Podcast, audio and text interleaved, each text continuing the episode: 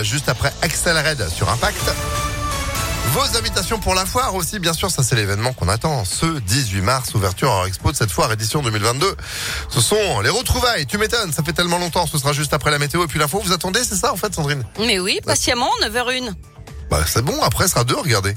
Si on attend un peu, il va être deux. Oui. Moi, si on attend un peu aussi, vous allez me couper le micro. Bon, on y va. Allez, bonjour Sandrine. Bonjour Phil, bonjour à tous. À la une à Lyon, 2500 personnes réunies à Bellecour hier pour dire non à la guerre en Ukraine. Ils étaient venus réclamer la paix et demander à l'OTAN la fermeture du ciel pour faire cesser les bombardements. Sur le terrain, un espoir pour les civils qui fuient les combats en Ukraine. Moscou annonce ce matin que plusieurs couloirs humanitaires vont être ouverts aujourd'hui, mais aussi un cessez-le-feu ce matin pour évacuer des civils des villes de Kiev, Kharkiv et Mariupol notamment.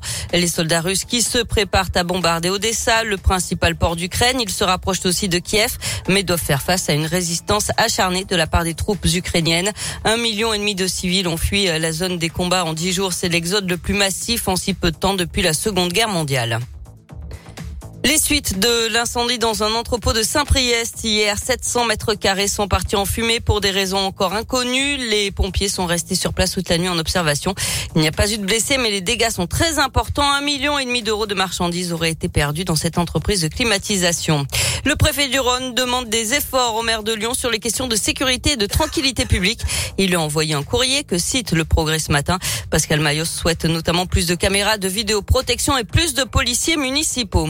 Jean Castex et trois de ses ministres à Neuville-sur-Saône aujourd'hui sur le site de Sanofi. Le Premier ministre présentera notamment la stratégie maladies émergentes et infectieuses dans le cadre de France 2030. Et puis un coup de pouce pour aider les jeunes à trouver un emploi ou une formation. C'est le sens du contrat d'engagement jeune. On vous en a parlé le jour de son lancement, mardi dernier. Il s'adresse aux jeunes de 16 à 25 ans, peu qualifiés, qui ont du mal à trouver un emploi. Pendant 6 à 12 mois, ils vont bénéficier d'un accompagnement intensif de la part des missions locales et de Pôle emploi de 15 à 20 heures par semaine avec notamment des ateliers collectifs, des entretiens individuels et des immersions en entreprise et toucher jusqu'à 500 euros par mois. La semaine dernière, les premiers contrats ont donc été signés. Yann, 21 ans, nous explique ce qui l'a poussé à s'engager dans ce dispositif. J'ai euh, décidé de signer ce contrat euh, pour me réorienter car euh, j'ai dû arrêter euh, ma formation en ferronnerie d'art à cause de problèmes de santé. Voilà, et j'espère euh, que ce contrat me permettra de trouver une formation en lien avec ma passion qui est la forge et trouver une formation adaptée à, à mon état physique. On m'a expliqué euh, qu'on allait suivre des euh, séances collectives et individuelles de recherche euh, d'emploi ou de formation. On a un conseiller par personne et on est à effectif restreint. C'est nécessaire pour retrouver une formation après des échecs scolaires ou des problèmes de santé. L'objectif pour le gouvernement, c'est d'accompagner au moins 400 000 jeunes en 2022 grâce à ce contrat d'engagement jeune. Du tennis, et c'est la chinoise Shuai Zhang qui, s'impose à l'Open 6e Sens Métropole de Lyon. Elle a battu en finale l'Ukrainienne Diana Yastremska en 3-7. En basket, l'Asvel qui s'incline à Boulogne-le-Valois hier soir, match très indécis entre les deux leaders du championnat.